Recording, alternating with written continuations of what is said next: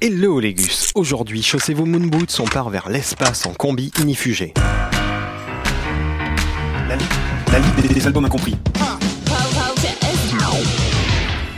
Il est l'heure, oui, l'heure précise et définitive pour laver le nom d'un album qu'on retrouve classé, quelle horreur, dans le disco, alors qu'il s'agit d'un disque avant-gardiste, un album électronique intemporel des années 70. Attention, il ne s'agit ni de musique de hippie sous acide, ni de krautrock allemand dépressif. Faites place à The Crunch and Beyond, sorti en 1978 du groupe The Rap Band. Penchons-nous sur le nom du groupe, qui est basé sur les initiales RAH de Richard Anthony Hewson, qui est, vous l'aurez deviné, aux commandes du vaisseau.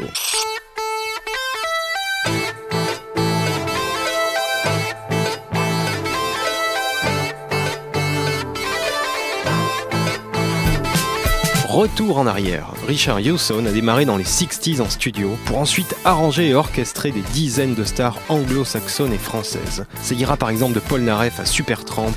Ouais, à la bien. C'est qui lui? Je sais pas, mais c'est le mec le plus cool du monde. Il aura toujours un son reconnaissable très british, entre pop et classique à la fois très feutré et orchestral. Arrivent les années 70. Connu, reconnu même, il profitera de ses moyens financiers plutôt illimités pour l'époque pour créer dans son coin, sans rien dire à personne, sa musique. Il sortira donc à l'improviste pour son plaisir un single, The Crunch.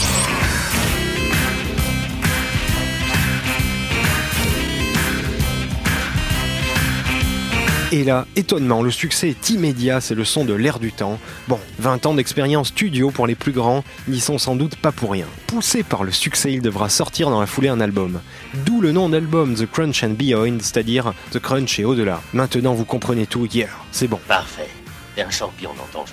L'album est donc entièrement instrumental, composé et joué uniquement par Richard Hewson, une œuvre de grand studio, écrite et composée par un arrangeur autour du synthé. C'est ce qui le distance complètement des expérimentations et découvertes de l'époque et en fait une source d'inspiration.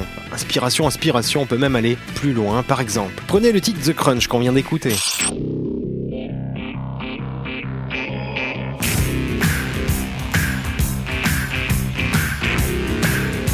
Écoutez là de Goldfrapp.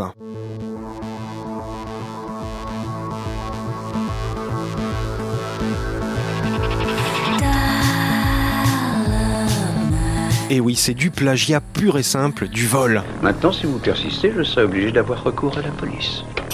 Mais la liste serait très longue et Dr. Bro ne veut pas vous faire trop de peine aujourd'hui. Revenons à notre album. Son caractère visionnaire s'explique selon moi en prenant tout simplement du recul sur le personnage. Regardez, Richard Hewson, pendant qu'il s'amusait à faire Crunch and Beyond, était en train d'arranger un album de Diana Ross, des titres d'Alain Chamfort et venait d'arranger l'album culte Tropical de George Ben.